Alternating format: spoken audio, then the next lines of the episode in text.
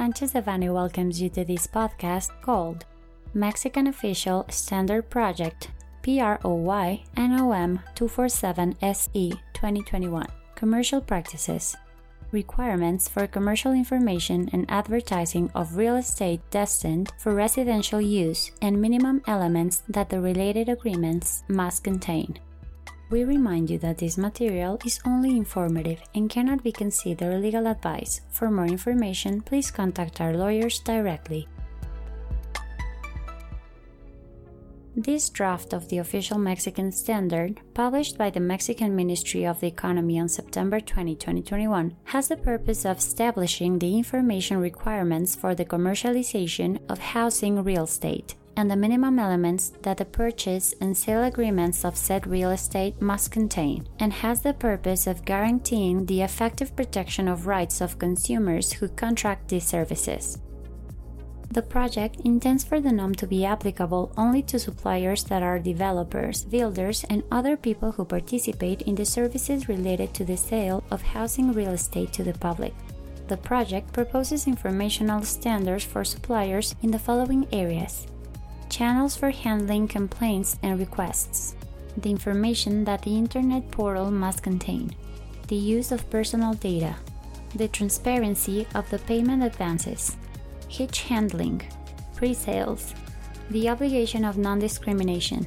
the obligation to present a Bill of Rights to consumers, the characteristics and requirements for the promotion of real estate,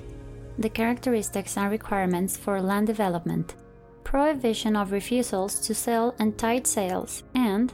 basic guidelines regarding the delivery of the property. It also establishes that the information and advertising of the supplier must be in Spanish and in understandable and legible terms, making available to the consumer all the information related to the supplier, their contact details, licenses, permits, as well as the characteristics of the property, available payment methods, and the information that allows the consumer to exercise their rights, including without limitation those that allow them to express their complaints and suggestions.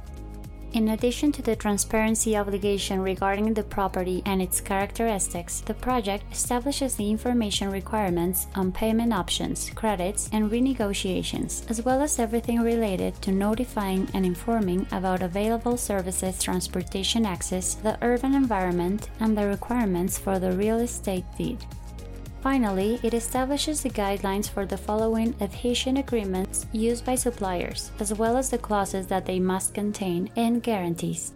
Promissory sales and purchase agreement of housing real estate. Pre-sale agreement of housing real estate. Purchase agreement of land and brokerage for the acquisition of housing real estate.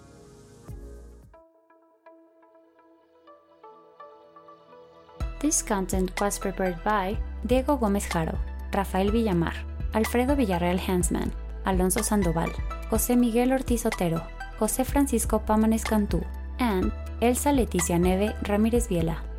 members of the Real Estate Infrastructure and Hospitality Practice Group.